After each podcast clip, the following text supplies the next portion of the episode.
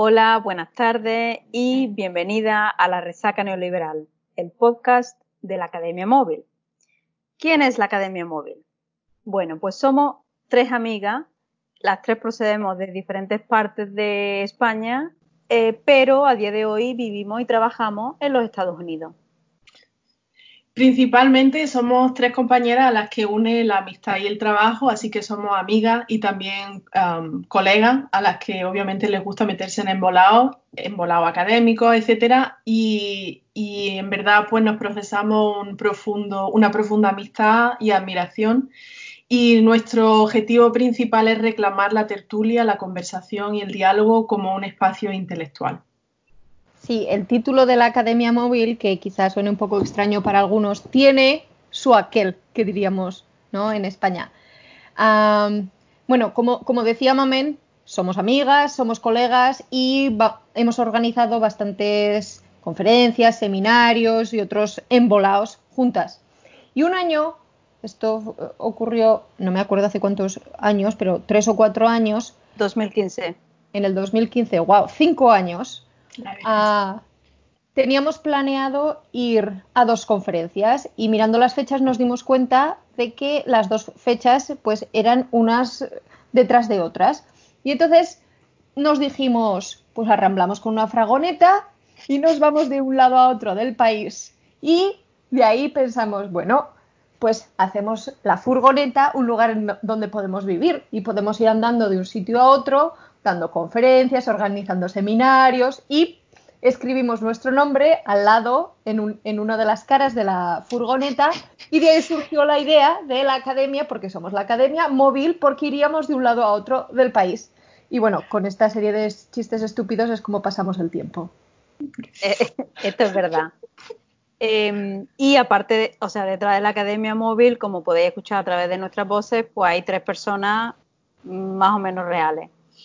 Eh, yo me llamo Almudena, eh, soy originalmente de Córdoba, de Andalucía, y em, bueno, me formé como filóloga en la Universidad de Córdoba y ahora recién terminé mi doctorado y estoy en el paro, porque bueno, pues lo de la pandemia nos afecta a todos. Pero eh, en términos de investigación, pues me interesa trabajar concretamente la historialización de la memorialización de la transición española. En la temporalidad de eh, post-crisis, es decir, a partir de, em, en conversación con el 15M y con la crisis de 2008. Y, por supuesto, me interesa también pensar en el neoliberalismo y por eso soy parte de este podcast. Ah, bueno, yo también ah, estoy interesada en el tema del neoliberalismo, así que pertenezco a esta intelectualidad itinerante, que es la Academia Móvil. Ah, yo me llamo Carmen, pero aquí mis amigas me llaman Mamen. Y también soy filóloga hispánica en la Universidad de Córdoba eh, y trabajo aquí en, Estados Unidos.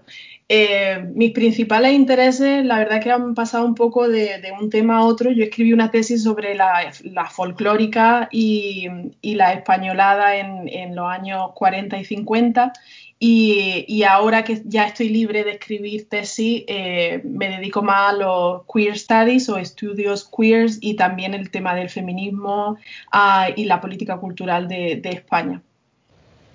Y yo soy Irene, también me formé en España, pero en la Universidad de Zaragoza y luego eh, cursé mis estudios graduados aquí en los Estados Unidos y es también en los Estados Unidos donde estoy trabajando dando clases de español, de cultura, de literatura, etcétera.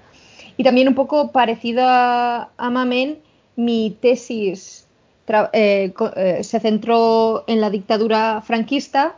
Yo trabajé con cuestiones de censura y exilio, pero siempre me ha interesado las conexiones entre franquismo, transición y democracia y ahora últimamente me estoy centrando más en la, en la crisis y, bueno, como decía también Almudena, ah, en el neoliberalismo y en el impacto del neoliberalismo, bueno, Ah, en, las vidas y como vamos a ver en este podcast también en la academia.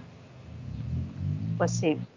Em, pues estas, como habéis escuchado, son nuestras historias individuales, pero aparte, como colectivo que somos, nos reunimos habitualmente, em, pues tanto para charlar como para trabajar juntas. Entonces, aunque vivimos en diferentes partes de los Estados Unidos, tenemos encuentros semanales eh, para apoyarnos en nuestro trabajo escrito y eh, tenemos encuentros semanales o durante el curso quizás un poco menos frecuentes también para desahogarnos las unas con las otras y hacer terapia intelectual y personal que es muy necesaria. Y algunos de los proyectos que antes hemos nombrado de manera así un poco por lo alto para decir cuándo surgimos como colectivo, etcétera, bueno, tenemos que remontarnos a, nuestra primera conferencia en Kentucky, que fue la primera vez que yo conocí a Irene. Y no recuerdo en qué año fue Kentucky, pero... 2015. Perdóname, en 2015. hace cinco años ya. Hace cinco años que nos conocemos y que nos, establecimos. Después nosotras hicimos también una conferencia en Pittsburgh, en el NEMLA, después hemos ido a Portland y este año eh, íbamos a ir al ACLA, pero a hablar sobre los bares eh, en, España, que fue un panel que nosotras preparamos con muchísimo cariño y que, bueno, pues no ha podido ser y que será en un futuro. Y por último también... ¿Algo más que se nos olvida, Irene? Sí, sí. Es eh, la conferencia que teníamos organizada también este año para este verano de Alces 21, que íbamos a trabajar conjuntamente y con otras personas, con otros colegas de otras instituciones, en un seminario que se iba a llamar La venta de la academia. Y nuestro plan era trabajar muchas de las cuestiones que vamos a trabajar en este podcast. Efectivamente, y de hecho, eh, ya entrando un poco más en profundidad en lo que es el podcast en sí, em, este formato de tertulia en directo diferido ya venía cosiéndose desde antes, eh, porque, bueno, desde que nos conocemos prácticamente y sobre todo cuanto más informada hemos estado, pues hemos tenido conversaciones sobre el neoliberalismo y su impacto en, la, academia o sea, en la universidad entre nosotras tres. Y llegó un momento en el que nos planteamos, creo que fue a principio del curso pasado, si no me equivoco, eh, ¿por qué no hacer estas conversaciones más organizadas y más productivas? O sea, más, más productivas en el sentido de tomar tiempo para pensar en profundidad estas cuestiones y, por tanto, obtener nuevos, nuevos frutos y nuevas ideas. Eh, y también como manera de sistematizar y de profundizar en toda esa idea con el añadido de poder hacerlas públicas para hablar un poco sobre cuál es el origen del título de este podcast, La resaca neoliberal. creo que el título se le ocurrió a Irene. Obviamente cada, cada una de nosotras propuso tres o cuatro ideas que se le habían venido. Yo soy malísima con los títulos y al final las tres nos pusimos de acuerdo en que nos encantaba porque sonaba genial. Y para explicar un poco cuál es el origen, quiero que piense un poco en las ferias de los pueblos en cuanto, bueno, pues un día estás de fiesta, sales, bebes y al día siguiente estás de resaca y vuelves a salir y entonces te tomas una cervecita porque así la resaca se pasa más fácil, pero vuelve a caer otra vez en la resaca y al final es un, ciclo, ¿verdad? Que no acaba y toda la semana te la pasas que te quieres morir. Ah, entonces nosotras pensábamos en este estado de la resaca como un estado permanente en el que viven las instituciones de enseñanza superior en este país como efecto dentro del sistema neoliberal y cómo, cómo perpetúa este ciclo que se, que se sigue, digamos, perpetuando, ¿verdad? Y un poco cómo se puede ir adivinando ya em, por la manera en la que nos estamos presentando y por cómo estamos trabajando en el podcast. estará guiado este podcast en sus siguientes episodios por nuestras tres voces y por nuestras tres visiones sobre el mundo. Las tres nos consideramos unas ciudadanas conscientes del lugar en el que estamos habitando, con una fuerte ética política y si tuviéramos que elegir unos hashtags para definirnos, diríamos que somos anticapitalistas, eso es lo primero de todo, antirracistas, porque no se puede ser anticapitalista y racista, feministas, democráticas y con estos hashtags como impulso queremos construir este, eh, la práctica de este podcast y nuestras discusiones a lo largo de todos sus episodios. Y en ese sentido, eh, tenemos una serie de objetivos. El primero siendo proponer una mirada, como es lógico, anticapitalista, pero también crítica y creativa hacia lo que es el ámbito universitario hoy en día. Eh, nos escucharéis decir tanto academia como ámbito universitario porque eh, con la palabra academia es como nos referimos habitualmente a, a, la universidad en los Estados Unidos, que es donde trabajamos, ¿no?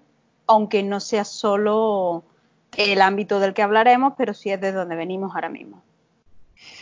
También nuestro segundo objetivo es establecer que estos temas sean algo de interés público, trayendo a la conversación uh, conceptos que unan un poco las esferas laborales en este país, de manera que, se, de, de manera que conceptos como la fuerza de trabajo, explotación, etcétera, sean, sean temas comunes que nos puedan, que nos puedan unir y que la gente también pueda saber y conocer un poco eh, qué es lo que se caldea en el, en el ambiente, ¿verdad? Pero, por supuesto, como cuando estamos hablando de neoliberalismo, no podemos simplemente centrarnos en un ámbito, también vamos a establecer conexiones con ámbitos fuera de la academia. Y queremos también establecer conexiones entre lo que ocurre en la academia en los Estados Unidos y lo que ocurre en la academia en otros, en otros contextos. Uh, pensamos que solo cuando un problema es eh, discutido verbalmente y cuando además es públicamente declarado como tal, ese problema sale a la palestra y toda una colectividad puede unirse solidariamente eh, para pensar en maneras de afrontar el problema o incluso llegar a solucionarlo. Y esto, de hecho, va en contra de la idea de uno de los principios fundamentales del neoliberalismo como sistema, que es eh, el fomento del aislamiento y la individualización de, de, los problemas en cada uno de los individuos. Uh -huh. Por tanto, en contra de esa privatización eh, que promueve el neoliberalismo, lo que proponemos es crear un canal eh, para promover la solidaridad entre iguales. Y esta solidaridad entendida desde una conciencia de clase que tan necesaria nos parece hoy día, sobre todo en un país como los Estados Unidos, donde esa conciencia está prácticamente, o sea, es prácticamente inexistente de hecho. Sí, entonces en definitiva, básicamente promover la solidaridad de manera que se establezcan lazos fuera de, fuera de la academia. Uh -huh. O sea, que pensemos sí. en términos de working class, por decirlo, o sea, de clase sí. trabajadora, por decirlo de alguna manera. Sí, sí. Y eh, también queremos que este espacio, sobre todo, se entienda como un espacio, primero, abierto a la crítica, es decir, a la crítica entendida como un análisis en profundidad de las cuestiones, pero también como una, podemos decirlo utilizando una metáfora, como una lancha salvavidas y como un altavoz con que declarar que otra academia es posible y que otra academia es posible siempre y cuando sea una academia construida desde la colectividad. Efectivamente. Y bueno, un aspecto muy importante de este podcast, que quizás ya se ha podido ir adivinando, es que va a ser en castellano. Eh, ¿Por qué? Bueno, pues porque mmm, viviendo en los Estados Unidos eh, nos parecía necesario reclamar el español como lengua de cultura y como lengua de pensamiento. Eh, no creo que tengamos los datos, pero dada la cantidad de población hispanohablante que vive aquí, es, o sea, creo que pues es, necesar, es justo y necesario eh, poder utilizar el español de esta manera, ¿no? También sería bastante raro hablar entre nosotras en inglés. O sea, sería, sería un poco no solo incómodo para nosotras, sino también antinatural prácticamente. Sí, sí. Me estoy, es que me entra la risa solo de imaginarnos a nosotras con nuestro acento maravillosamente español hablando en inglés, sería un contrasentido. Bueno, sí. y además me parece que incluso plantear la cuestión, um, no sé, igual no tiene ni lugar, ¿no? ¿Por qué, ¿Por qué tenemos que justificar, pienso? ¿Por qué tenemos que justificar que estamos empleando el español? La gente cuando utiliza el inglés no lo justifica. Es un idioma tan legítimo como cualquier otro. Mm. Efectivamente. Eh, bueno, aparte de hablar en la que es nuestra lengua materna, podéis observar también que estamos, o sea, que vamos a llevar un tono relajado y conversacional, porque así es como básicamente nos comunicamos nosotras de manera natural y no podía ser de otro modo.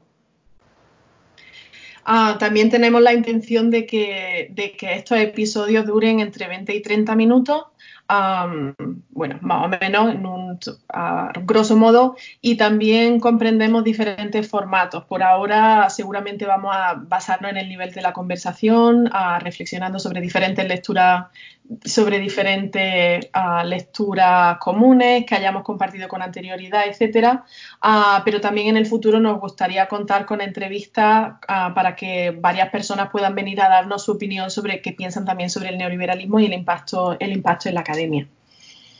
Y siempre en el formato, como un poco ya avanzábamos antes, va a haber, pues, de manera más o menos equilibrada, una parte fuerte de crítica a los problemas que vamos a estar analizando, es decir, un planteamiento del estado de la cuestión y quizá eh, ya desde el principio, pero probablemente más en los episodios más futuros, una propuesta de una solución o de alternativas a este estado de la cuestión que plantearemos. Claro, eh, efectivamente lo que estamos buscando son formas de habitar la academia sin perecer en el intento.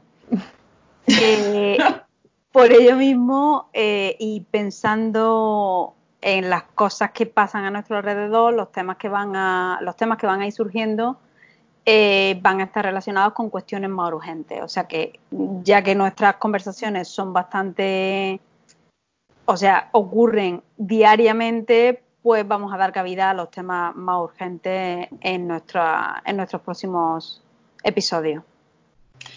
Ah, y a colación de eso, con, el afán de contestar a esa urgencia, la periodicidad de, la resaca neoliberal será de un episodio por mes. Ah, y ya, de hecho, hemos discutido cuál va a ser el número para nuestro siguiente episodio, que se va a basar o que va a discutir los retos de la apertura del curso próximo en mitad de una pandemia. ¿Cuáles son las diferentes decisiones que las instituciones han tomado? ¿Cuáles son los motivos que les llevan a tener soluciones tan dispares entre instituciones aparentemente similares, etcétera? Sí, es un tema súper interesante que creo que todo el mundo va, bueno, considera súper urgente. Vamos a también importante decir que vamos a subir todos nuestros episodios a un blog que tenemos que es el blog de la Academia Móvil con nuestro nombre y ahí podréis encontrar de ahora en adelante, además de información sobre nosotras, todos los episodios que vamos a ir creando. Sí, y también incluiremos pequeñas referencias bibliográficas, los textos que nos refiramos y bueno, otros links o enlaces que puedan, eh, que puedan servir. Em, creo que hasta aquí hemos llegado en este nuestro primer episodio episodio cero. Todo un éxito. Eh, esperamos que, os haya, que os haya gustado y, por supuesto esperamos que os acompañéis. Eh, una última cosa es que también eh, los episodios estarán colgados en el blog, pero serán accesibles a través de las plataformas en las que se escuchan podcasts, como por ejemplo iBox. y con esto y un bizcocho, creo que es el momento de despedirnos. Hasta el mes que viene. Que una buena tarde y nos vemos pronto. Bueno, un saludo.